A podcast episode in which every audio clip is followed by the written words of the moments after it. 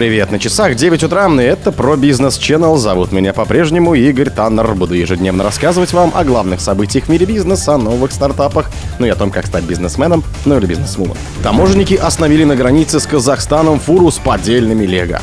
Эксперты назвали рынок жилья в России субсидийным наркоманом. Американская компания продала долю в российской сети «Фамилия». Коммерсант сообщил о риске роста цен на «Лада» из-за идеи Минпромторга. Спонсор подкаста «Глаз Бога». «Глаз Бога» — это самый подробный и удобный бот пробива людей, их соцсетей и автомобилей в Телеграме. Таможенники Алтайского края нашли более 27 тысяч поддельных наборов конструктора «Лего», прибывшей из Казахстана фуры. Об этом сообщили в пресс-службе Федеральной таможенной службы ФТС Россия. Автомобиль остановили в районе пункта пропуска Веселоярск. В нем помимо игрушек была посуда и бытовая техника. Таможники нашли в грузовике наборы Лего из серии Ninjago Minecraft, Marvel и Star Wars с признаками контрафактных. Экспертиза подтвердила, что конструктор поддельный. Стоимость изъятой партии ФТС оценили более чем в 25 миллионов рублей. Датская компания Lego приостановила ввоз продукцию в России после начала военной операции на Украине.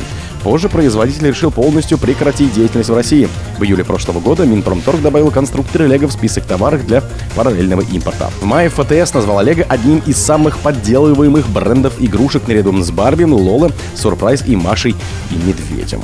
Эксперты назвали рынок жилья в России субсидийным наркоманом.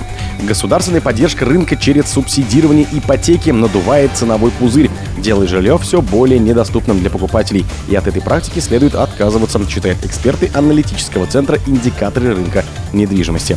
Специалисты назвали главной проблемой рынка достигшие астрономических высот цены, а недостаток спроса. Рынок новостроек фактически превратился в наркомана, требующего постоянного увеличения дозы субсидий, потому что прежние уже недостаточно для поддержания постоянного роста цен, говорится в материале. Субсидирование заявленной целью, которая является повышение доступности, приводит к обратному эффекту, к росту цены и, как следствие, снижение доступности, утверждают эксперты.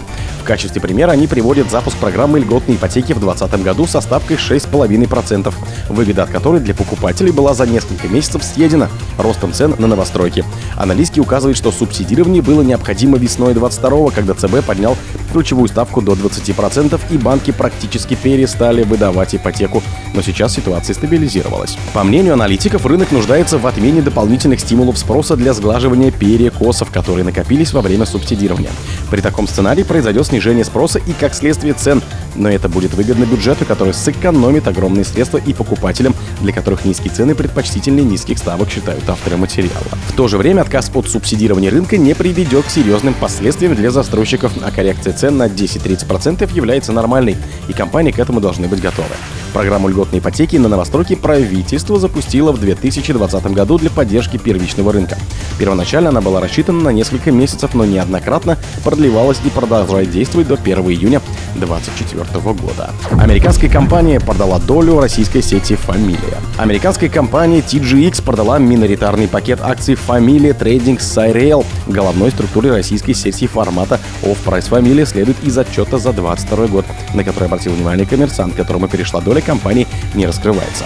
В отчете говорится, что компания в 2023 финансовом году, который завершится 30 сентября, в результате списала 218 миллионов долларов, что представляет всю балансовую стоимость акций. Кроме того, в начале мая 2023 года головную компанию Familia Trading перерегистрировали в ОАЭ, свидетельствует данные ЕГРЮЛ о юрлица Familia Максима Групп. До этого она была зарегистрирована в Люксембурге. TJX, который занимается розничным продажами одежды и товаров для дома, приобрела долю Familia в размере 25% в 2019 году. Сумма сделки составила 225 миллионов долларов.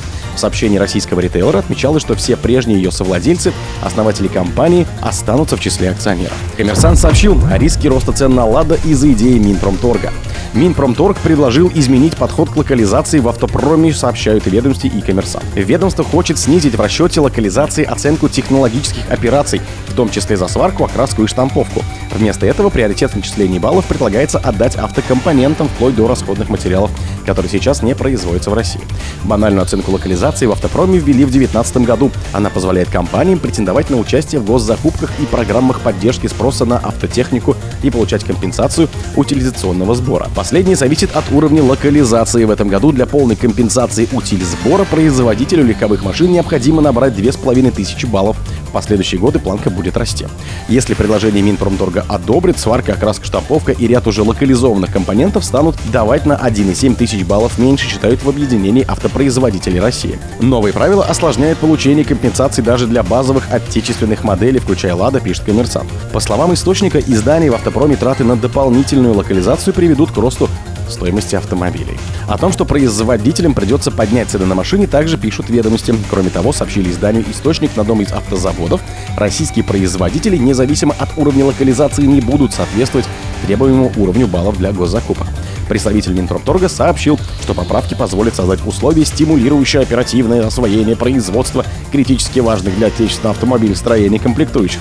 Сейчас предложения обсуждаются с отраслевым сообществом, но окончательной позиции еще не сформирована. О других событиях, но в это же время не пропустите. У микрофона был Игорь Таннер. Пока.